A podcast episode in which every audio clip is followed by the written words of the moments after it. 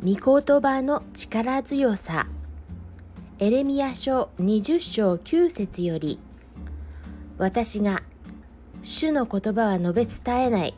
もう皆によっては語らない。と思っても主の言葉は私の心の内で骨の中に閉じ込められて燃え盛る火のようになり私は内にしまっておくのに耐えられません。もうできません。エレミアはユダの滅亡をはっきりと告げたために祭司パシュフルに拷問されました。苦しみの中もう預言者を辞めるとまで思うエレミアです。しかし心の底で御言葉が燃え盛り預言者を、ま、辞めることはできないと言います。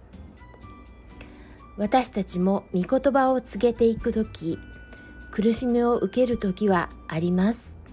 しかしそれ以上に強い力強い御言葉に信頼しましょう。